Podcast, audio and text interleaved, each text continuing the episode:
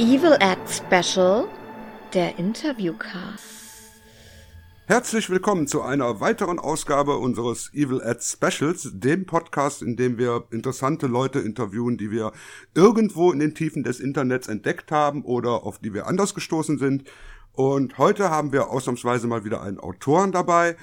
Und damit ihr erstmal wisst, was dieser Mann so macht, äh, spielen wir jetzt hier ein kleines Hörbeispiel, gesprochen von unserer lieben Redaktionssekretärin Sonja. Hört einfach erstmal rein.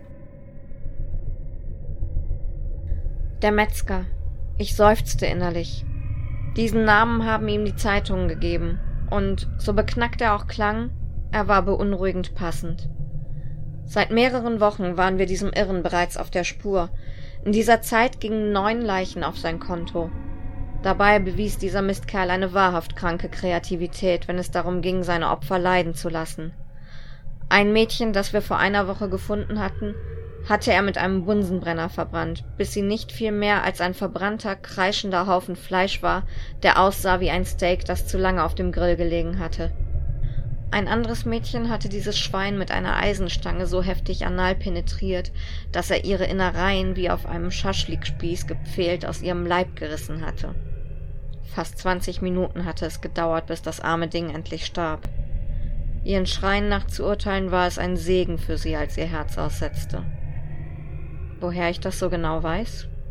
Nun, weil der Metzger es sich nicht nehmen ließ, an jedem Tatort eine verdammte DVD zu hinterlassen, in der er jede Grausamkeit für uns dokumentierte. Das war nun ein netter kleiner Auszug aus einer Kurzgeschichte namens Der Bulle und das Mädchen.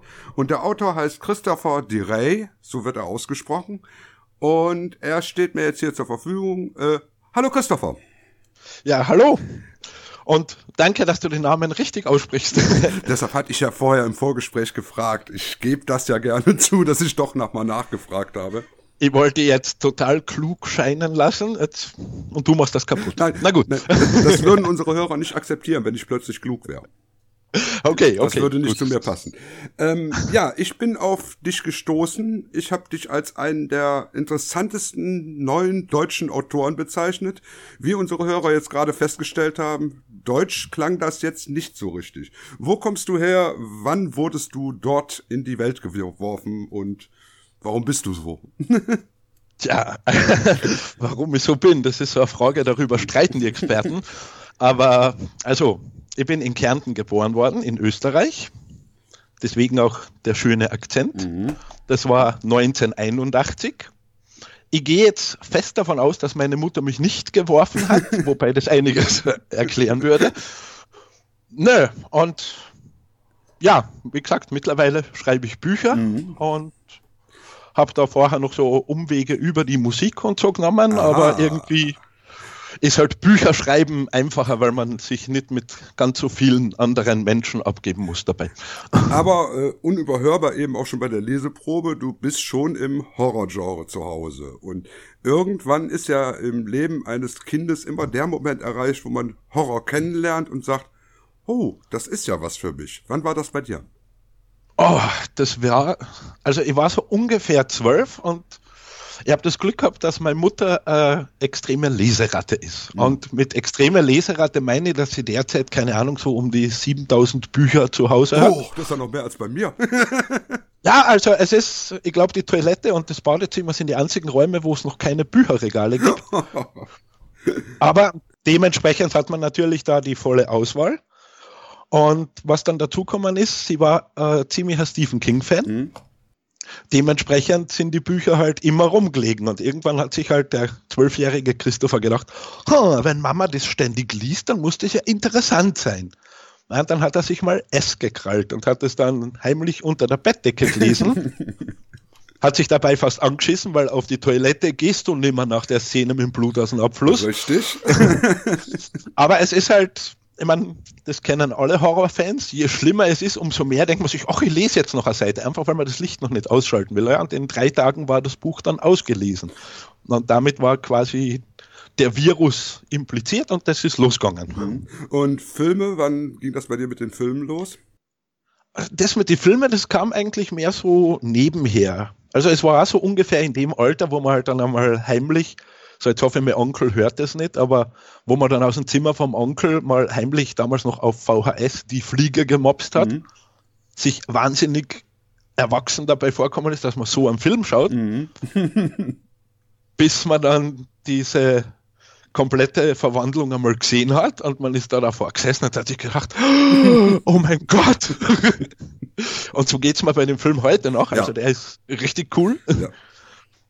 Ja, und da ist es dann irgendwo losgegangen, wobei halt dann auch schnell diese Enttäuschung gekommen ist, weil man halt gemerkt hat, na gut, es gibt pro guten Horrorfilm gibt es halt dann meistens zehn, die richtig beschissen sind. Und dann gibt es noch mindestens 30, die noch nicht mal das Siegel beschissen tragen dürfen. das sind dann so Filme, wo man sich einfach denkt, dass man sowas jetzt auf DVD oder auf VHS bringt, das ist eigentlich einfach nur ein unverantwortlicher Umgang mit den Ressourcen dieser Welt. Richtig, richtig. Also dieses, dieses, wir gehen mit äh, der Kamera in den Wald mit drei Freunden und drehen einen Film. Ich kann es nicht mehr sehen. Vor allem, wenn man dann wenigstens mal Freunde nehmen würde, die nicht so blöd sind, einen scheiß Bach aus einem scheiß Wald rauszufolgen. Ja. meine, das ist jetzt ja nicht unbedingt Raketenwissenschaft, das sollte ja zu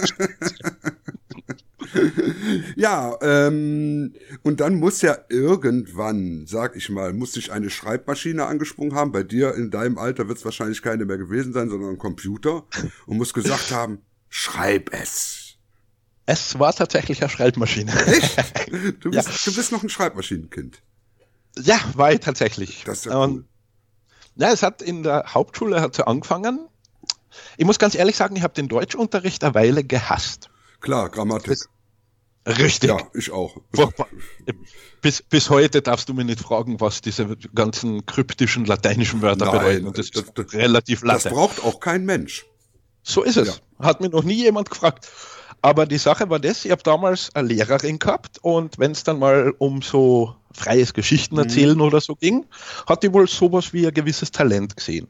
Und die hat mir dann das Angebot gemacht, ich dürfte ab jetzt bei Hausaufgaben, statt irgendwelche Grammatikregeln anzuwenden, einfach kurze Geschichten schreiben. Weil sie hat gesagt, Geil. du verstehst die Grammatik zwar nicht, dass du sie erklären kannst, aber du benutzt sie richtig. Mhm. Also wäre es Latte von ihr aus und wenn ich will, kann ich halt statt diesen Aufgaben Geschichten schreiben und das habe ich dann gemacht. Mhm. Und da waren dann zum Teil so die ersten Ausflüge in Richtung Horror unterwegs, natürlich noch sehr zackhaft, sehr mhm. stümperhaft auch. Mhm. Aber es war trotzdem so, dass man sagt, so hat es mit der ganzen Schreiberei angefangen. Mhm, mhm, mhm. Das hast, hast du ja auch Glück gehabt. Ne? Ich hatte nämlich auch so einen äh, vernünftigen Deutschlehrer, der auch gesagt hat, hör mal, das brauchen wir nicht. Das ist sinnlos. Ja. Du, du, du bist, du schreibst ja besser als ich. Also mach es, schreib einfach. Und das war auch der beste Tipp, den ich jemals gekriegt habe, wo sie sagt, hey, weil sind wir ehrlich, wenn du da jetzt einen King durchliest und wenn du dann schaust, was jetzt zum Beispiel irgendwelche Literaturkritiker sagen, mhm. welche Regeln gerade gelten, du darfst die Perspektive da und da nicht ändern. So Quatsch. Und, und King macht es und du liest da das und du denkst da, okay, klingt geil. Also warum soll es nicht machen dürfen? Eben. Dadurch erzeugst du ja eine gewisse Spannung beim Schreiben auch.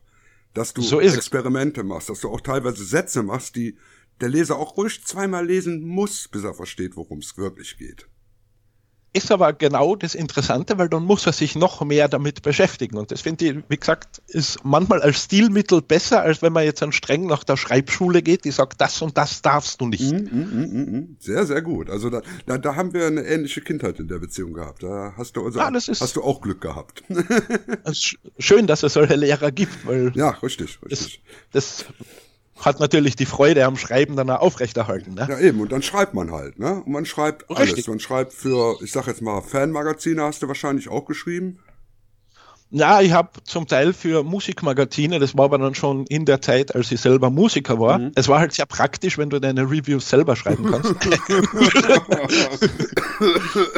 ja, ähm, das jetzt weniger. Aber es war zum Teil halt so, dass du irgendwo mal so kleine journalistische Ausflüge, da ging es zum Teil auch um irgendeine Dorfzeitung mit, keine Ahnung, Auflage 170 Stück mhm. oder so, wo man halt einmal einen Artikel hingeschrieben hat, weil Oma kennt den Journalisten, der dort arbeitet oder so. Mhm.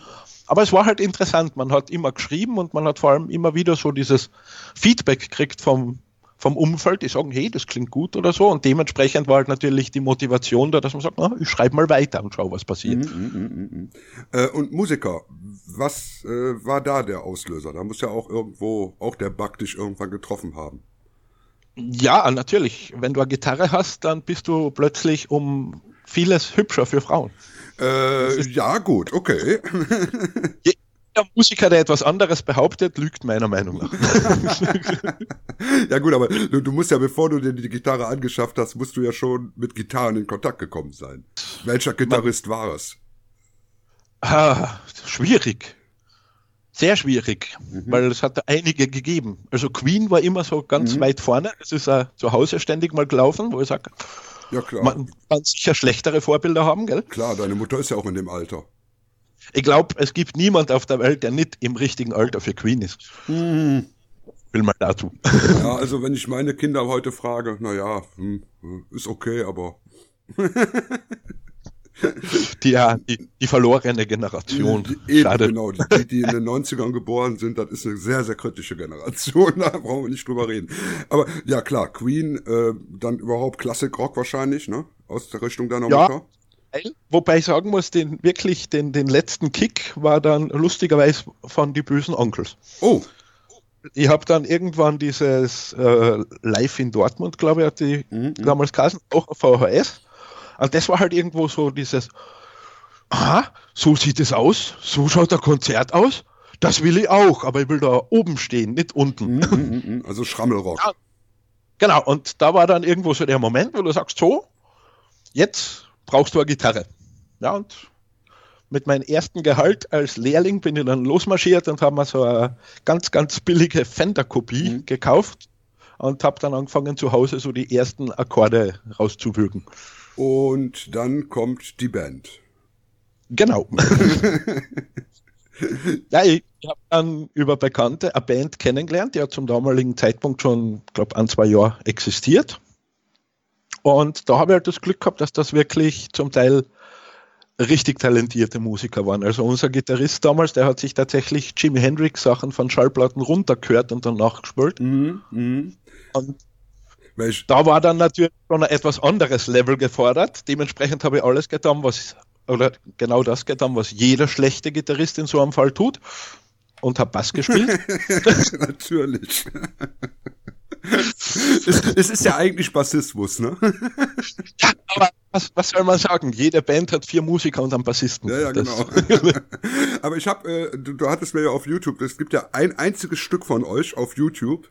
Und da habe ich dann direkt gesagt, da ist so ein bisschen so der Prog-Rock der 70er mit dem normalen Rock so gemischt und die Stimme von der Sängerin war der Hammer, ne? Ja, also wir haben damals auch sagen wir mal, recht gute Kritiken zusammengefahren, eben weil das so, so ein wilder Stilmix war, mhm. weil wie gesagt, es gibt sogar mehrere Songs. Also ich glaube, das äh, erste Album müsste sogar noch irgendwo komplett auf YouTube sein. Da, da kann ich mal die Links, ist nicht so wichtig. Genau, nee, nee, den Link, den hängen wir hier also direkt in die Show Notes mit rein. Also die Leute sollen auch das hören, nicht nur sehen. Aber es war halt damals, das habe ich jetzt auch in meine Schreiberei mitgenommen, dass ich sage, okay, es gibt gute Musik im Rock, es gibt gute Musik im Hardrock, es gibt gute Musik in der Klassik, im Metal, mhm. im Death Metal wo ich dann einfach sage, okay, wenn da überall gute Zutaten dabei sind und ich nehme jetzt einfach die besten Zutaten aus allen und mische das zusammen, dann müsste ja das Endergebnis auch gut sein. Ja. Und das hat ehrlich gesagt gar nicht so schlecht funktioniert. Ja, und da kommen wir ja schon, ich meine, der Bulle und das Mädchen hatten wir ja eben reingehört, das war so deine erste veröffentlichte Story. Genau, ja. Die ist in einer Sammlung mit erschienen, ne? Ja, das war Ekstasen des Todes mit Piotr X. Mhm. Der hat mir damals anhand von ein paar Leseproben, weil ich war damals gerade im Schreiben für Sünde mhm. und habe halt mal gedacht, naja gut, du musst jetzt marketingtechnisch vielleicht die Leute schon einmal ein bisschen, ein bisschen vorfühlen, dass du sagst, hey, hallo, mir gibt's. Ich habe dann so öfter Leseproben in irgendwelche Gruppen gepostet. Na, und auf eine von den Leseproben hat er mir dann angeschrieben und hat eben gemeint, er hätte ein Buch und würde da gern noch von einem zweiten Autor an zwei Geschichten drin haben, mhm. Ob ich da Interesse hätte. Ja, und ich habe mir gedacht, natürlich habe ich Interesse. Klar, so ein Angebot kriegt man nicht jede Woche. So ist es, vor allem weil er ja jetzt, sage ich, gerade im, im Hardcore oder Extremhorror auch nicht unbedingt ein unbeschriebenes Blatt ist, genau. wo ich mir gedacht habe, naja, wenn, wenn so jemand jetzt schon zu mir kommt und sagt, hey, mir gefällt das, was du machst und ich hätte gern deine Story in mein Buch, na, dann machen wir das. Absolut, absolut. Und äh, zu Bulle und das Mädchen kommen wir ja nachher noch mal ganz kurz am Schluss, weil äh, wenn wir über die okay. neuen Projekte sprechen, die im Moment im Laufen sind. Ähm, jetzt wollte ich mal auf Sünde übergehen, weil Sünde okay. hattest du mir ja zugeschickt und ähm, ja, ich habe es also in zwei Tagen gelesen bis zum bis zur letzten Story und die habe ich mir dann fürs Wochenende aufgespart, weil ich das Buch einfach nicht aufhören wollte. Ähm, kurz erstmal ein Hörbeispiel, wieder gesprochen von unserer wunderbaren Sonja. Und dann reden wir mal kurz, wie das Buch aufgebaut ist und was mir daran besonders gefallen hat. Können wir gerne machen. Markus Augen weiteten sich, als er begriff, was Kevin vorhatte. Doch es war zu spät. Kevin hob seinen Fuß und trat dem am Boden liegenden gegen den Kehlkopf. Es gab ein trockenes, knackendes Geräusch, als würde jemand ein Streichholz zerbrechen, und Markus Atem wurde zu einem gepressten Pfeifen. Er griff sich mit beiden Händen an den Hals und versuchte krampfhaft einzuatmen, doch die Luft erreichte seine Lungen nicht mehr. Er röchelte und seine Augen waren weit aufgerissen. Sein fetter Arm patschte sinnlos auf den Asphalt. Gleichgültig beobachtete Kevin, wie die verkrampften Finger über den Boden kratzten und dabei ein Nagel aus dem Nagelbett riss. Der dicke Körper zitterte und seine Beine schienen sich zu verkrampfen. Die pfeifenden, würgenden Geräusche wurden erst weniger und erstarben dann ganz. Sein Bein zuckte noch einige Male. Dann lag Markus still, mit aufgerissenem Mund und weit geöffneten, blutunterlaufenen Augen auf dem Asphalt. So, man hört also, das ist nicht einfach nur billigste Gewalt, das ist schon irgendwo interessant geschrieben. Und äh, erklär du doch einfach mal das Konzept des Buches. Das ist schwierig, weil sich das Konzept ja beim Schreiben ein paar Mal geändert mhm. hat. Sünde war ja ursprünglich, sollte Sünde unter einem anderen Titel beim Red Rum Verlag rauskommen. Mhm und war eigentlich geplant als erotische Kurzgeschichtensammlung mit so einem Schuss Horror. ja. ja gut, Erotik hast du drin, aber die ist nicht sonderlich erotisch. Also. das war dann über kurz oder lang auch das Problem, ja. also es war dann scheinbar vom Marketing her so, dass man sagt, ah, das ist jetzt nicht unbedingt das Buch, zu dem man onaniert. oder man muss schon sehr krank sein. Oder das, aber da ist dann die Frage, will ich, dass so eine Leute ein Buch von mir lesen, in dem meine Adresse abgedruckt ist? Ich glaube nicht.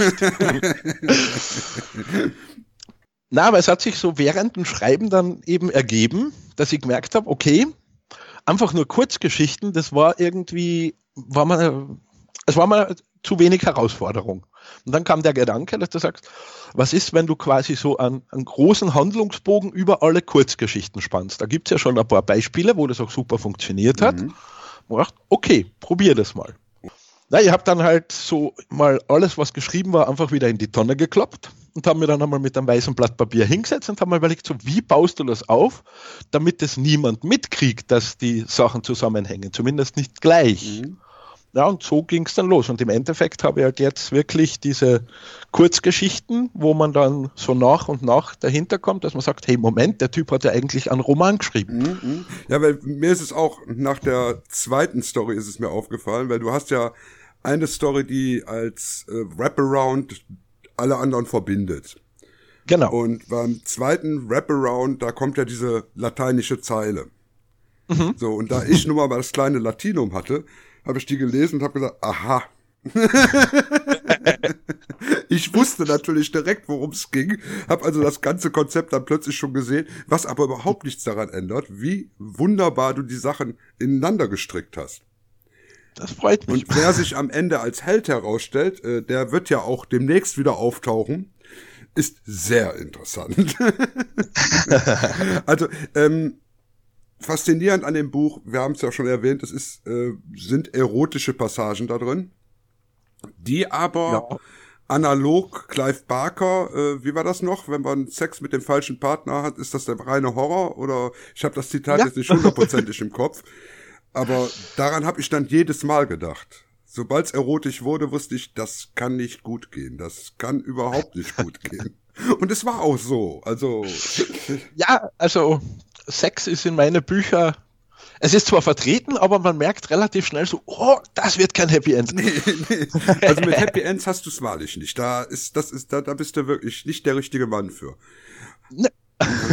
aber deine, deine Stilvorbilder sind schon erkennbar. Also Stephen King von der, sag ich mal, wenn King prägnant arbeitet, wenn er im Kurzgeschichtenbereich arbeitet, kann der ja auch mhm. so mit drei, vier Strichen kann der einen Charakter bauen. Das kannst du wunderbar.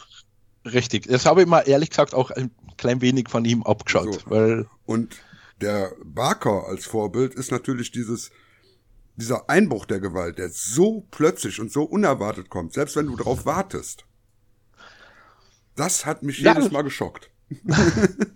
Also, es ist für mich immer noch jedes Mal so also ein kleiner Moment, wo ich rot wäre, wenn ich mit King und Barker verglichen wäre, weil das tatsächlich so die zwei Autoren sind, wo ich sage, oh fuck, jawohl, das ist es. Ja, ja klar. So muss ein Buch sein. Aber, was soll ich dich mit, mit Lovecraft vergleichen? Du zeigst ja, was passiert. Gut, ja, ja. stimmt. Also, das heißt zwar nicht, dass du keine Atmosphäre aufbaust, aber du bist eben, äh, du, du, du blendest nicht ab. So, sagen wir es mal so. Das, ne, bei dir fährt die Kamera nicht zur Seite. Das, das soll es ja auch nicht. Also da sind wir eben wieder bei dem, was ich vorhin gemeint habe. Ich, ich kombiniere halt gern, weil ich sage, gut, jetzt diese die traditionelle Gruselgeschichte, da hört ja quasi zum guten Ton gehört, dass man diesen Schrecken andeutet, mhm. dass man halt viel mit der Stimmung arbeitet, mhm. mit dem einfach mit den Gefühlen vom Leser oder vom Protagonisten. Mhm. Dann gibt es diesen modernen Hardcore-Horror, der meiner Meinung nach teilweise diese Gefühle, diese ganze Stimmung komplett rauslässt, wo es einfach nur darum geht, wie viel Hackfleisch kriege ich zwischen zwei Buchdeckel. Richtig, und das ist strunzlangweilig, jetzt mal ganz ehrlich. Es, es wird auf Dauer, vor allem weil du irgendwann halt, ich meine, ich bin gelernter Metzger, das heißt, ich habe da so, ich habe so kleine Einblicke. Irgendwann ist einfach eine Grenze erreicht, wo du sagst, ja, ich kann einen Körper nicht Töter als Töt töten. Ja, genau, genau. ja, und vor allen Dingen, es, es, es schockt ja auch nicht mehr. Ne, das ist, es. Man, man, rechnet schon damit, wo ich sage, wenn jetzt allerdings eine Geschichte anfangen, die eigentlich eher atmosphärisch ist. Ich sage, ich sage jetzt die Blumengeschichte in Sünde. Zum Beispiel, die sich eigentlich, also die schlechteste Kritik, die ich davon gekriegt habe, war, die wäre zu langatmig, Was? die ist langweilig, wo ich sage, für mich persönlich war es eher so, dass du sagst, okay, das ist einfach eine Geschichte, die hat sich ganz langsam aufgebaut. Da ist wirklich diese alte Frau und ihre Katze, die im Mittelpunkt stehen. Das ist so wunderschön Science-Fiction-mäßig erzählt und, und dann dieser Blickwinkelwechsel mittendrin auf den Blickwinkel der Katze. Das ist. Ja. du sitzt als Leser da und sagst, ja, das ist es, das will ich lesen. Es ist ja auch, wie gesagt, Geschmäcker sind verschieden. Mhm ist auch okay, wenn es nicht jedem gefällt, aber ja. für mich persönlich war das einfach etwas, wo ich sage, genau das möchte ich. Ich möchte diese, diese richtig schön langsam erzählte Geschichte, in der jetzt eigentlich nicht wirklich was Gefährliches passiert, wo aber dann doch irgendwann merkst du nach und nach, hey Moment, irgendwas ist ja da doch passiert, irgendwas stimmt ja da nicht. Eben, und dann am Ende. Und dann rechnet man, ja, weil man eben am Ende dann vielleicht auch damit rechnet, dass du sagst, ja gut, das ist jetzt so diese klassische Geschichte, aber man gedacht so, und am Ende holen wir dann noch einmal die Schlachtermesser raus und lassen das Gemetzel beginnen und dann ist es natürlich etwas, wo du sagst, okay, mit dem hätte man so jetzt vielleicht nicht gerechnet, Nein. dass es passiert. Nein, vor allen Dingen hat die Story auch eine zweifache Steigerung am Ende. Ne? Also da, ja gut, äh, ich will ja auch nicht zu viel verraten, aber ähm, ja, ich, ich habe unseren Leser das Buch ja auch schon Herz, wärmstens ans Herz gelegt. Und jeder, der sich für Horror interessiert, das Buch muss man lesen. So, sag ich jetzt mal. Ähm, du hast uns noch was mitgebracht, und zwar einen Auszug aus einer bisher unveröffentlichten Geschichte. Mhm. Und äh, da gebe ich zu, habe ich unter Sonjas Sound noch einen leichten Hall-Effekt gelegt. Das hast du wahrscheinlich auch gemerkt. Habe ich, Weil, aber es passt, nachdem er die Szene in einem Zug spielt, könnte das schon hinhauen. Genau, sie spielt ja in einem Tunnel eigentlich. Ne? Also gerade diese Szene e ist in einem Tunnel. Die Story heißt äh, Train Kept a Rollin'. Und äh, genau. ja, hören wir doch mal rein. Als er an dem Mann vorbeigehen wollte, hielt dieser in der Bewegung inne und begann, in die Luft zu schnuppern, wie ein Hund, der Witterung aufnahm. Albert ging so weit als möglich auf der anderen Seite des Ganges. Ein, zwei Schritte später konnte er das Gesicht des Mannes sehen und schrie auf. In dem runzeligen alten Gesicht prangten zwei dunkle Löcher, wo normalerweise die Augen sein sollten. Der alte Mann schien seinen Schrei nicht gehört zu haben. Er schnüffelte noch einmal in die Luft und Albert konnte sehen, wie die grauen Haare, die ihm aus Nase und Mund wuchsen, leicht zitterten. Dann zuckte der Mann kurz mit den Schultern und widmete sich wieder seiner Mahlzeit. Albert schob sich langsam an dem Alten vorbei und presste seine Faust in den Mund, um einen weiteren Schrei zu unterdrücken. Der Alte hatte eine kleine Hand von seinem Schoß gehoben. Eine abgetrennte Kinderhand, die aussah, als wäre sie grob vom Arm gerissen worden, die er langsam an seinen Mund führte. Die rissigen Lippen öffneten sich und der beinahe zahnlose Mund schloss sich um die helle, fast weiße Haut. Mit einem schlürfenden Geräusch biss der Alte hinein und schien daran zu saugen. So, das klingt also nach einer Geschichte über Leute mit seltsamen Ernährungsgewohnheiten, ne? Eigentlich nicht. Das war nur eine Geschichte, wo es wahnsinnig schwer war, eine Leseprobe zu finden, ohne zu viel zu verraten. Ah, das ist nett. Du hast uns also jetzt wieder nichts verraten. Ach, das ist ja schön. Richtig. Das hast du gut gemacht. Ja, aber wir haben wieder drei Minuten rumgebracht. Du musst ja der Sendezeit vollkriegen. Ach du, da habe ich gar keine Probleme, Sendezeit vollzukriegen. Wir haben auch schon Podcasts gemacht, die vier Stunden gedauert haben. Die Story, wann kommt die, wo kommt die, wie kommt die? Die kommt demnächst. Ich habe jetzt leider kein genaues Datum im Kopf, aber die erscheint über den Eldur Verlag in der Oldschool Horror Anthologie Nummer Old 1. School? oldschool. Das heißt, diese Szene, das klingt jetzt vielleicht nicht danach, aber es ist tatsächlich so eine richtig schön altmodische Gruselgeschichte, die teilweise sogar so ein klein wenig beim Herrn Lovecraft reinwildert. Aha, das ist natürlich interessant, weil wir haben im April haben wir Lovecraft-Wochen hier bei uns, bei Evil Ed. Und wenn das dann so im April wäre, würde ich dir sogar ein Review anbieten. Also ich würde mich opfern, die Story zu lesen. das ist ein großes Opfer, was ich dann auf mich nehmen würde. Ich denke mal, es ist auch wahnsinnig schwierig, überhaupt Leute zu finden, die sagen, naja, gib halt her, ich lese das, wenn es sein muss. ja, komm, also, also die Reaktionen bei Facebook auf Sünde waren ja bis jetzt eigentlich, ich habe noch keine einzige negative gelesen. Nö, also es gab schon, ja, negativ kann ich es jetzt nicht nennen. Es hat halt Leute gegeben, die gesagt haben, sie haben sich eher etwas realistischeres erwartet, die jetzt einfach mit diesem fantastischen Horror nichts anfangen können, wo ich aber sage, ja, da sind wir wieder im Thema Geschmackssache. Also da. Also, äh, wenn es nicht fantastisch ist, ist es auch kein richtiger Horror, finde ich ist jetzt die Frage, die nächste Geschichte, an der ich gerade arbeite, also das nächste Buch, das hat mhm. ähm, meiner Meinung nach wird eher in die Thriller-Ecke passen. Also das ist wirklich einmal was für mich etwas anderes, aber das ist, doch die, das ist doch die Story mit Karl, ne? Genau. Aber Karl ist doch eigentlich schon ein fantastischer Charakter.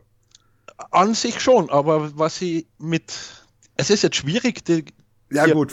Na, es geht, es geht. Also es, es wird eine Geschichte sein, in der es darum gehen wird, wie sich gewisse Menschen in gewisse Extremsituationen äh, selbst hinterfragen, ihre Werte hinterfragen und plötzlich auf ein Wertemodell einschwenken, von dem sie nie gedacht hätten, dass es ihres werden könnte.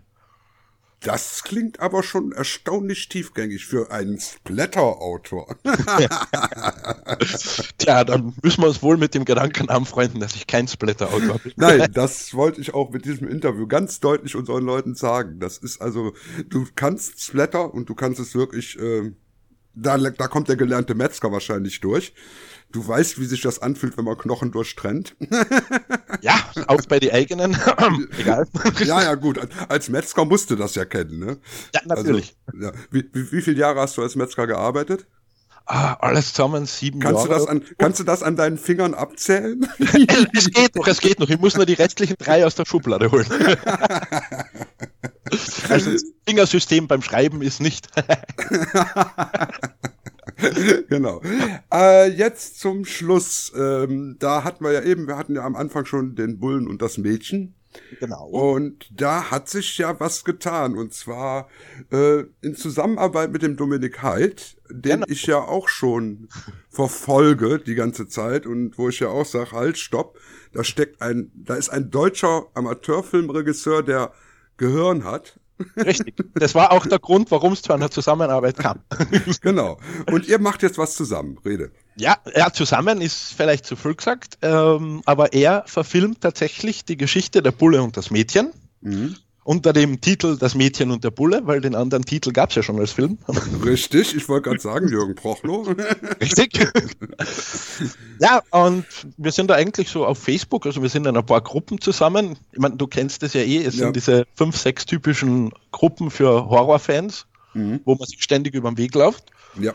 Ja, und wir sind da schon ein paar Mal so zum Quatschen kommen und irgendwann war dann halt so von ihm der Vorschlag, ja, wenn ihr Geschichte habt, die die vielleicht zu verfilmen wäre, ob wir da nicht einmal drüber reden wollen. Tja, und die Geschichte ist es dann geworden, wo ich sagen muss, bis jetzt, die Vorproduktion läuft ja bereits, also mhm. er ist ja da fest dabei, ich habe das Drehbuch schon gelesen. Mhm. Und ich muss ganz ehrlich sagen, wie du es am Anfang schon richtig gesagt hast, er ist halt, äh, er geht wirklich mit Hirn an die Sache ran. Richtig. Also er hat sich wirklich so seine Gedanken gemacht, ah, jetzt außerhalb von der Geschichte, okay, wie, wie tickt die Figur, was macht die Figur? Und der hat halt jetzt nicht auf diese Splatter-Momente in der Story mhm. äh, aufgehängt, sondern wirklich auf die Figuren, wo ich sage, jawohl, das ist genau das, wo ich sage, so kannst du meine Geschichte verfilmen und wir wären beide glücklich. Mhm. Ich hatte ja seinen ersten Kurzfilm gesehen und habe da schon, obwohl er wirklich primitiv war, zwei Typen treffen sich, der eine hackt sich einen Finger ab. Es war wirklich dämlich eigentlich. Hab da aber erkannt, halt, das ist anders als der normale dumme Splatterkram, weil diese beiden Charaktere sind tatsächlich lebendig. Richtig. Und so billig das war. Und dann sein Weakness of a Sick Mind ist ja echt ein geiles Ding, ne? Ist es. Ich meine, man sieht halt einfach, aber das ist, glaube ich, das Problem von vielen, die jetzt mit der Filmerei anfangen, dass halt einfach das Budget nicht da ist mhm. für jetzt also eine richtig glatt gebügelte Produktion. Aber ich bin halt der Meinung, dass das gar nicht so schlimm ist, weil er halt im Gegenzug wirklich Figuren anbietet, wo du sagst, okay, Richtig. dann jetzt blöd gesagt so äh, ein 10 Minuten Kurzfilm, in dem 20 Liter Kunstblut vor der Kamera verspritzt werden, das ist jetzt etwas, wo ich sage, ist wahrscheinlich keine großartige Kunst dahinter, das zu machen. Ach, du hast nicht zufällig alle Vomit-Gore-Filme zu Hause stehen, nein? Ich glaube, ich habe einen, der ist noch im Wohnzimmer, damit der Tisch nicht wackelt, aber. ja, ja, das ist, das ist wirklich so, dass also dieses, diese äh, Generation Splatter, äh, die wächst ja auch immer nach. Ne? Viele davon werden zwischen 20 und 30 damit konfrontiert, finden das total geil und super. Ja. Und dann irgendwann werden die älter und sagen, ey, was habe ich mir da für einen Scheiß angeguckt?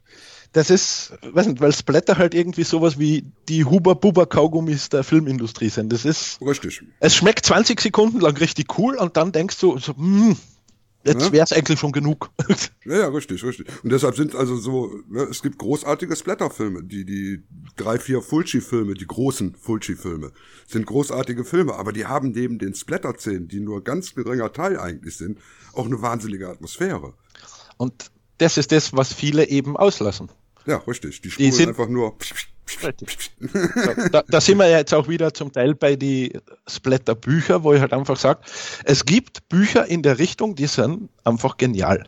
Die mhm. sind wirklich toll geschrieben, du hast nachvollziehbare Charaktere, du hast eine Handlung und du hast diesen Splatter, der dann wirklich dem Ganzen noch so diesen Zuckerguss gibt. Mhm, richtig. Und dann gibt es halt wahnsinnig viele Schriftsteller, habe ich den Eindruck, die halt der Meinung sind, aha, ich brauche also einen Mann, eine Frau, einen Keller, ein paar Ketten, ein paar Knebel und dann wird gefoltert. Mhm. Und dann habe ich ein Buch geschrieben. Mhm. Ich sage, ja, und da hat man eben nachher noch nicht genau das geschrieben, was eigentlich guten Splatter oder guten Horror oder was auch immer ausmachen wird. Ja, und so ist es bei den Filmen auch. Natürlich mhm. kann jetzt 20 Jungfrauen da dahin metzgern lassen, aber es ist halt jetzt nichts, wo ich sage, das würde mich eineinhalb Stunden vor dem Fernseher fesseln. Zum Abschluss noch eine kleine Frage. Wie arbeitest du? Ähm, ich meine, ich weiß, du hast einen kleinen Jungen bei dir da rumlaufen. Läuft er schon? Der läuft schon. Ich habe auch ein großes Mädchen, Ich, das, das, muss ich jetzt kurz machen, weil sie wird sich das anhören, auch wenn ich sage, sie darf nicht. Sandy, gratuliere zu deinen zwei Goldmedaillen beim Schwimmen. Die hat sie nämlich dieses oh. Wochenende gemacht. Ja. Und auch einen sein. ganz, ganz herzlichen Glückwunsch von mir. Dankeschön. Aber die ist dann also auch schon, die ist dann sechs, sieben? Zwölf. Zwölf? Oh, ja, ja, ja, da ist ja schon eine junge Frau. Ja, also na, sie ist noch Mädchen. Das ist der erste Freund jetzt da. Jetzt hat Papa schon einmal gegoogelt, was eine Schrotflinte kostet.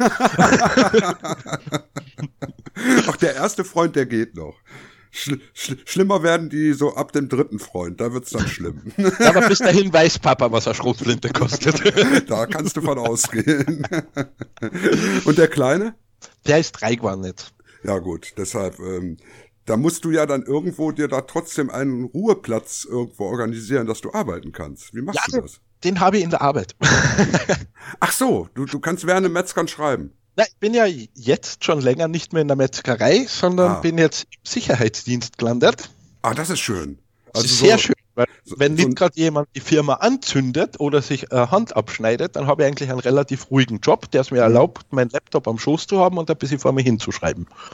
Und nachdem ich ja mittlerweile dazu übergegangen bin, sämtliche Stories wirklich vorher zu plotten und dann erst zu schreiben. Das ist auch sinnvoll, oder?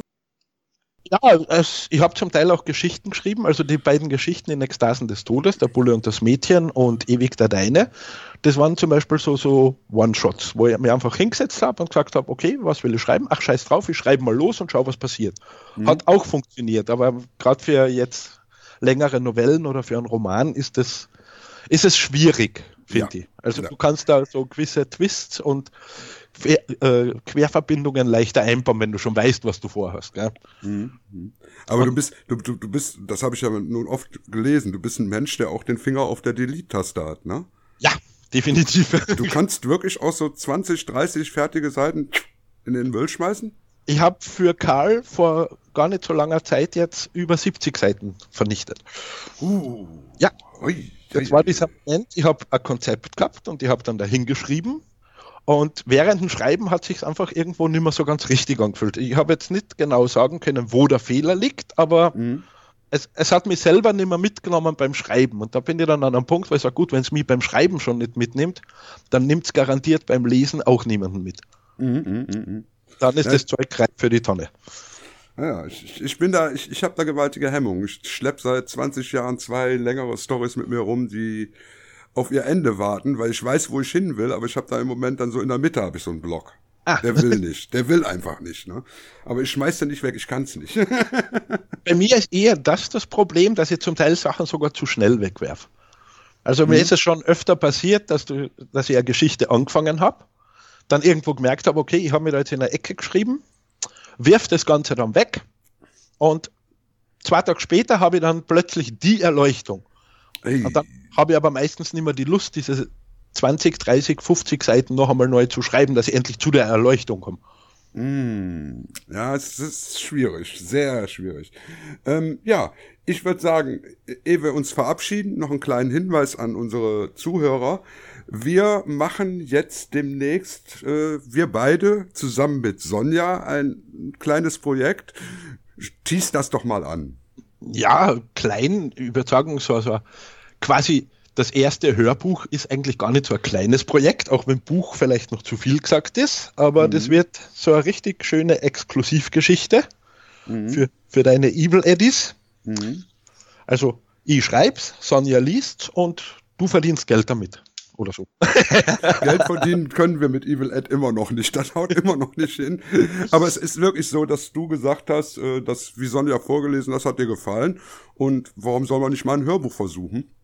Äh, ich bin sehr gespannt, wie das Projekt bei den Lesern ankommt und bei den Hörern. Ja, dann äh, bleibt mir eigentlich nicht viel übrig, als mich bei dir nochmal für das herrliche Gespräch zu bedanken.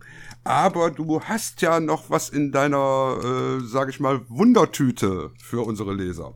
Ja, so eine Kleinigkeit wäre da noch. Also, ich freue mich natürlich über jeden, der mein Buch kauft, aber wir könnten ja mal schauen, dass sich zumindest einer nicht kaufen muss und einfach mal ein Exemplar von Sünde verschenken. Das hört sich sehr, sehr gut an. Und äh, dafür müssen die Hörer auch gar nicht viel tun, außer eine E-Mail an äh, evil-ed.de schicken Ähm, als Stichwort würde ich oben drüber schreiben Sünde. Und Genau. dann als äh, im Text einfach schreiben, warum ihr die sündigen Menschen seid, die Sünde kriegen müssen. Genau. Und wir suchen dann per, wir suchen dann äh, die beste Möglichkeit aus und derjenige gewinnt dann ein Buch. Genau. Oder wir holen uns 30 Silberlinge, weil wir mit all diesen Geständnissen zur nächsten Polizeidienststelle gehen. Das, das solltest du doch nicht verraten, Mensch. Okay, nein, dann verschenkt man nur das Buch, dann Ja, ja, ja, ja, ja, wird ja. es nix mit dem Denunzieren. Nee, nee, lassen wir das denunzieren sein. Okay, wie gesagt, ich bedanke mich ganz herzlich für das Gespräch. Ich hoffe, den Hörern hat's auch gefallen. Ich sag von hier aus mal Tschö. Tschüss.